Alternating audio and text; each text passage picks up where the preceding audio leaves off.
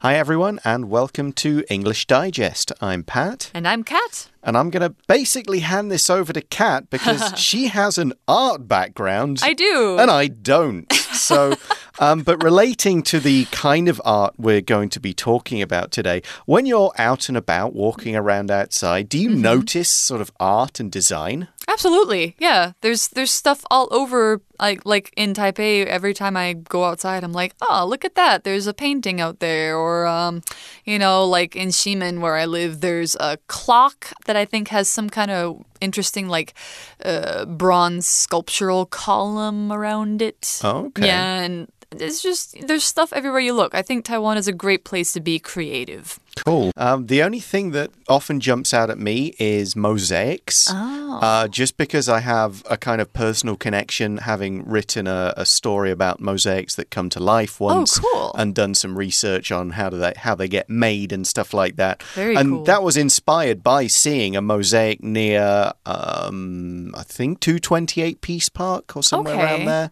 Somewhere Yeah. in that neighborhood, there was a park, and I, I saw think- a mosaic. I think I might know the ones you're talking about. Yeah. Where it's like little glass tiles that make up a picture. Yes. Yeah, Yeah. okay. Something like that. Yeah. Yeah. So that that was, but otherwise, I I don't unless I'm like really trying to pay attention to Ah. it. Uh, See, for me, not it's my life. Yes. So- yes. So Yeah. But um, I think the thing we're talking about today is almost related to mosaics because it's also a little. small and it's also made out of. Uh, well, a fragile material. It's not glass, but it's like clay, uh, based on clay. Yeah. and uh, and it's very colorful. Right. Yeah. So let's learn all about it in our article about Taiwan's tiles. Yay. Scattered around Taiwan, traditional Sanheyuan homes seem austere with their red brick exteriors and bare courtyards. Look closer, though, and you may find a certain beautiful detail. Their walls are set with colorful glazed tiles, which create striking patterns that brighten the entire home. While the tiles may not be native to Taiwan, their history and use in its architecture make them true national treasures. Decorative tiles in Taiwan resemble those of several other cultures. The art form originated as maiolica, a type of European ceramics glazed with white tin and painted with enamel colors. These styles were popular in Victorian England, and the Japanese took an interest in them after resuming trade with the West in the 1850s. As the country sought to modernize and grow its industry, Japanese artists put their own spin on ceramic tiles and began exporting them to markets in Asia. With Taiwan later becoming a Japanese colony, a number of these tiles made their way to the country as well. Wealthy families coveted these dazzling pieces as splendid additions to their red brick homes. Some remaining examples include the Tsai House in Beigang Township and the Huang House in Taichung City. Sadly, as old Sanheyuan houses have been demolished over the years, many of these intricately designed tiles have been lost. Thankfully, Jiayi's Museum of Ancient Taiwan Tiles is helping to preserve them. Tiles are rescued from demolition sites and undergo a thorough process of cleaning and renewal. They can then be displayed in the museum, their colors remaining as vivid as when they were crafted. In addition, the museum promoted a crowdfunding campaign called Taiwan Decorative Tiles Renaissance, which aimed to restart production of these tiles and reintroduce them to the world. If more of these handmade treasures can be created, they may yet make a comeback and beautify Taiwan once more. Okay, so those are Taiwan's tiles. Yeah. Uh, it's very, very visual, this article. I can kind of see them Yeah. uh, dancing before my eyes, these Yeah. quite uh, interesting, colourful patterns. I've so. seen a number of them um, in different settings or like things that are made to look like them, and they're very beautiful. Mm, They're I, really colourful. I probably have, but I wouldn't have known what I was looking at. It should be, oh, that's nice, that's Yeah. pretty. uh, I have no idea of their history, but now I do. Mm-hmm. So, uh, we're talking about, we start off talking about the homes that they come from, these Sanheyuan homes. Yeah. Um, and we describe them and we say they're scattered around Taiwan. Uh, scattered, if something is scattered, it's kind of all over the place. It's not in an orderly fashion, they're not all concentrated in one area. There's one here, a couple somewhere else, a few more in a third place. They're just all over, never in one big, large amount. Yeah, I guess you could say if you drop a lot of something small on the floor, they probably scatter. Right, yeah. If you sort of had a, a, a little cup of like marbles or Yeah. stones and just whoosh. And then they they, go would- whew everywhere. Mm-hmm. they would go everywhere. Okay, so these these uh, these houses. What do we know about these homes? We know that they uh, seemed austere. So, scattered around Taiwan, traditional Sanheyuan homes seemed austere with their red brick exteriors and bare courtyards. You can kind of get an idea from describing the red brick and bare courtyards that austere means kind of bare and uh, not very decorated, not very fancy, just kind of very. Mm, Almost minimal, Yeah, plain, it kind plain. of does the job. Yeah, Um, it's it's it's functional. It's not f- beautiful. Right, exactly. And there aren't many comforts in these kinds of places either. Right. Um, so we do describe them. We say they have red brick exteriors. The Mm-hmm. exterior of something is the outside. So these walls, uh, they're, they've just got red bricks have been used to build the walls.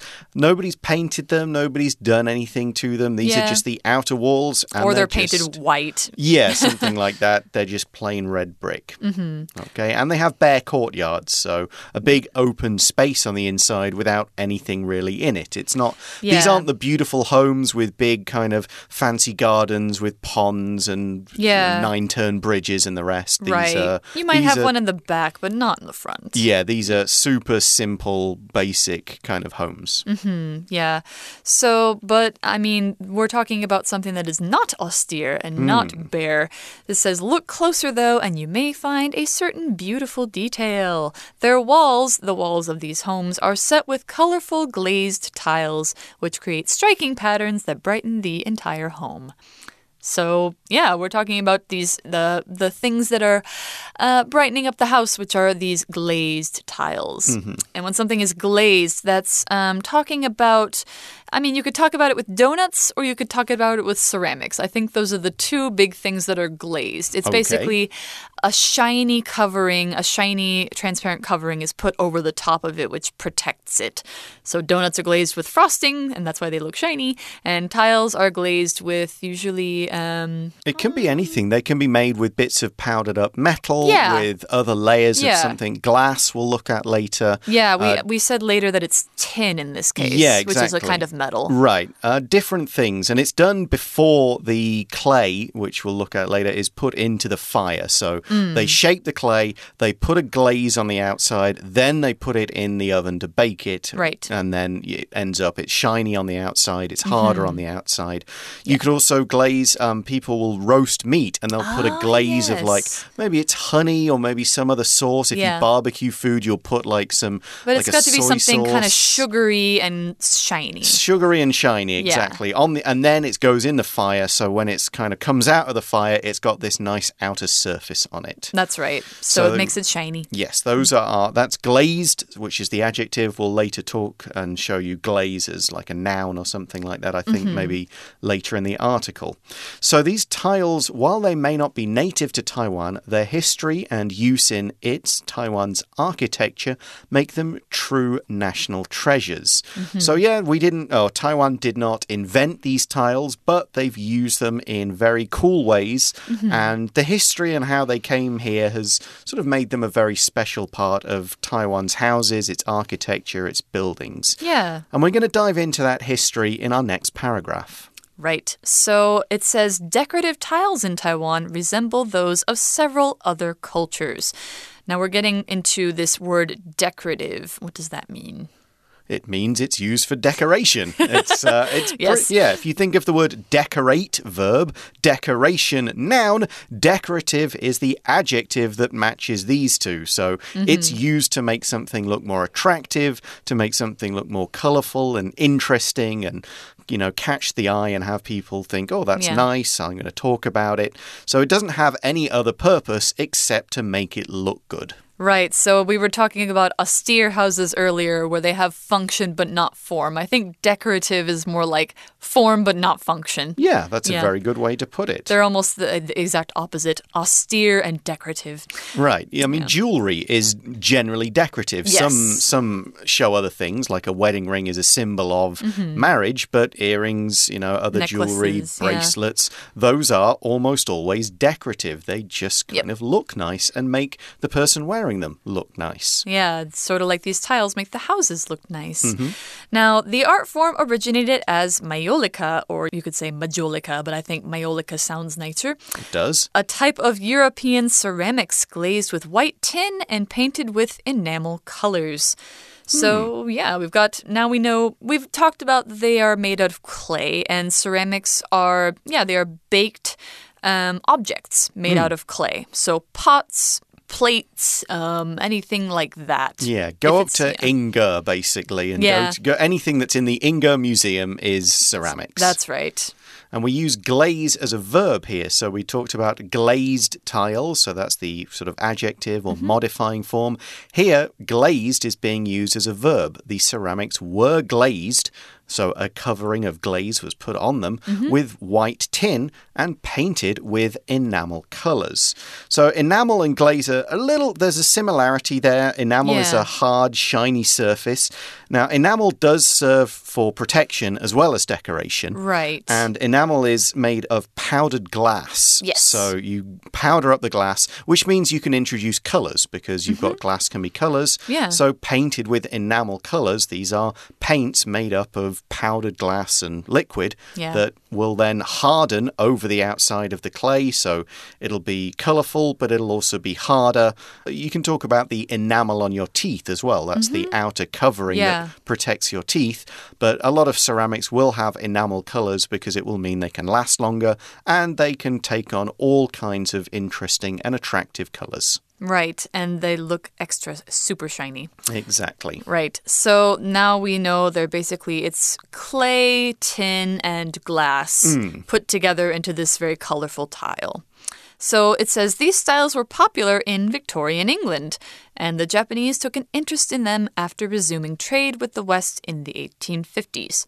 So, yeah, um, they originally came from Italy. That's not something we see in this article, but that, that is what's the truth. They came from Italy, and the English really liked them in about the late 19th century. Yeah, if I think about old houses, you probably would see a lot of kind of colorful ceramic tiles like yeah, this. or even around. vases. Yeah, you'd see, you'd maybe see them as maybe a little bit of a garden or on some of the walls or something like that. Yeah. My my parents' house was built in 1880. Wow. So if I'm trying to think if we had anything like that anywhere, it's got red brick, but I I don't Mm. Probably not a Sanheyuan, though. no, it's it's it's not, and I I'm trying to think if there were any colourful tiles when we first moved in because a lot of work has been done to the house. Maybe maybe there were, but I can't name. I, can't think, of any. I think your fine china or um, like a china vase might be more what you'd see for Victorian Maiolica. Yeah, Yeah. rather than actual house decorations and Right. architecture. Yeah.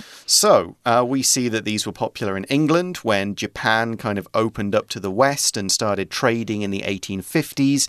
Japan liked them as well. Mm-hmm. They thought these are very pretty. We don't really have these, or we don't And, do it in this way. The So- Japanese know how to appreciate art, so they will take it and they'll make it their own. exactly. So we see as the country, meaning Japan, sought to modernize and grow its industry, so the tile industry, ceramics industry, Japanese artists put their own spin on ceramic tiles and began exporting them to markets in Asia. So here we've got the word modernize. Um, it's basically the verb form of modern. If something is modern, it's new, it's up to date, it's kind of been created in recent times. So if you modernize something, you make it new. You add the latest technology, the latest styles to it. You make it look more new, more current. Right, exactly. So Japan was trying to modernize and to basically become more industrial, more Western like, more in line with the major powers of the day. So Japanese artists put their own spin on ceramic tiles. So uh, we have this word spin, but it's more the phrase put your own spin on something. Right. Which means to um, kind of make it your own. You make it in your own style. You're doing a, a thing that somebody else has done, but you're doing it in a way that is unique to you. That's putting your own spin on it. And Yeah. then ceramic is the uh, adjective version of ceramics. Yeah. So the noun ceramics has to be always pluralized. It's always Right. got an S on it, but the adjective does not have to. So you can say ceramic tiles, ceramic vases, ceramic plates, things like that. Okay, so, and of course, if Japan has them at this time in its history, Taiwan gets them too, as we mm-hmm. see with Taiwan later becoming a Japanese colony. A number of these tiles made their way to the country as well. So, Japanese, you know, rich people, builders, they came over, they mm-hmm. said, okay, we want these in our houses. Maybe we'll create some industry here so we don't keep having to bring them over from Japan. It makes Right. sense to, you know, Taiwan's got clay, Taiwan's got tin, we Taiwan's got glass. We can make them all here and not have to transport them. True, true. So a number of these tiles made their way here. They were probably imported by, like you said, wealthy families. And that's what the next sentence says. Wealthy families coveted these dazzling pieces as splendid additions to their red brick homes. And this is both Japanese and Taiwanese mm-hmm. wealthy people. So they coveted them, which means to really, really want something. When you covet something, it's like, oh, I've got to have that. Like if you are, I don't know, you go shopping and you see this bag that you just have to have. You're like, oh, I'm coveting it. You desire it so much. That's basically covetousness. There's Yes. actually a name for a sin, one of the sin being covetous. Yeah, it's it's one of those words that's almost verging on the kind of negative, kind Yeah. of greedy meaning. Um, it's it's not always Don't covet your neighbor's bad- wife. Yeah, it's not always a bad meaning, but it, it certainly means a real strong desire to Mm. possess this thing. Mm-hmm. Uh, and they wanted them because they were dazzling. They were wonderful. When you looked at them, you kind of went, wow, that's amazing.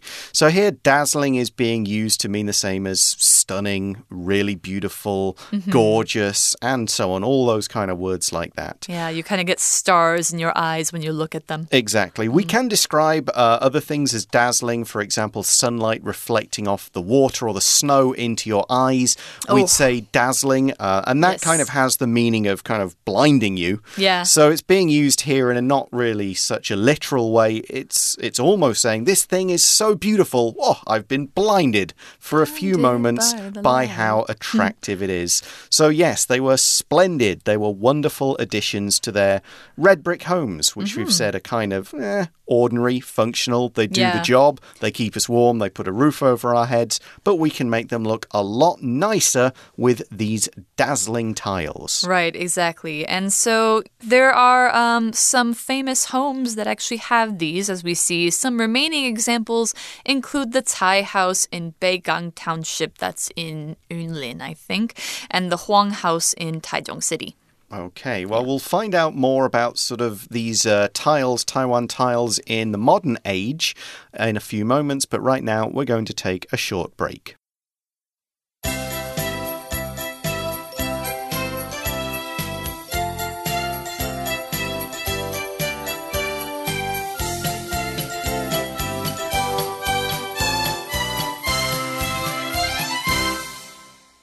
Hey everyone, welcome back. We are discussing Taiwan's tiles, these uh, glazed ceramic tiles which make uh, homes really beautiful by adding some color, by adding some shine, by just generally being nice to look at. Right. So we've looked at the history of these tiles and we found that they in Taiwan they were often in traditional Sanheyuan homes. Yeah.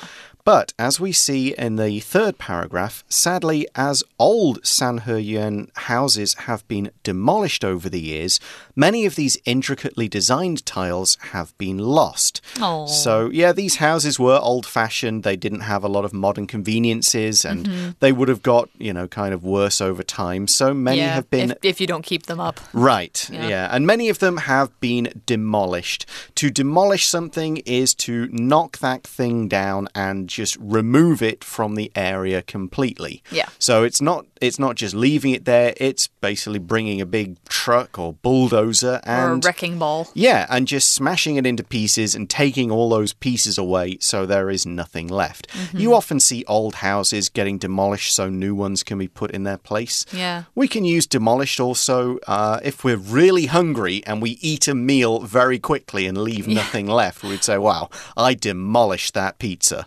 Or if you win a game with lots and lots of points over the other team. Like, Right. we demolished Yeah, them. you really beat them and destroyed yes, them. leave Yeah. nothing. De destroy is a very good synonym here. Yeah.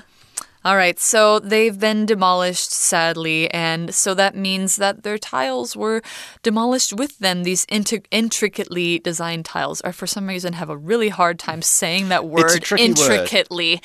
Yeah, so something that is intricate is um, very detailed, very beautiful. If you look at it up close, you might see a lot of small, like little beautiful details. So things like um, certain clothes that have little patterns on them that are intricate, or uh, tiny little works of art. They're very intricate. If it seems to have been done with a lot of a lot of care and a lot of detail, it's an intricate thing.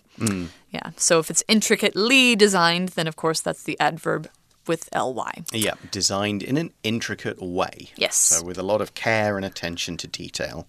So, a lot of these really beautiful tiles have been lost, but there is some good news too. Yes. We see that, thankfully, Jiayi's Museum of Ancient Taiwan Tiles is helping to preserve them. Hurrah. Uh, which is, I mean, there's a lot of museums around in Taiwan which actually do a Yeah. very good job of, of trying to kind of keep.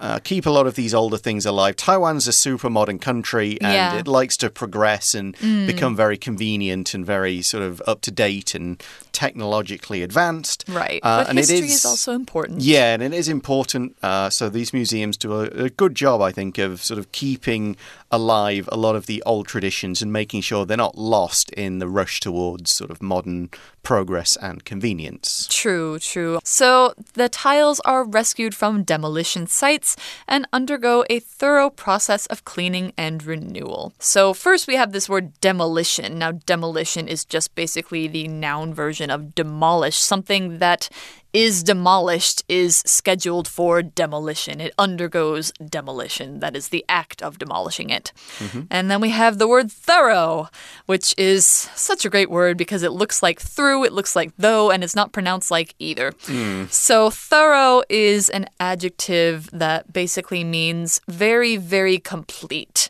So, you make sure that everything is done properly, you make sure that it's all done 100%. So, when they're cleaned, they are cleaned as best they possibly can be.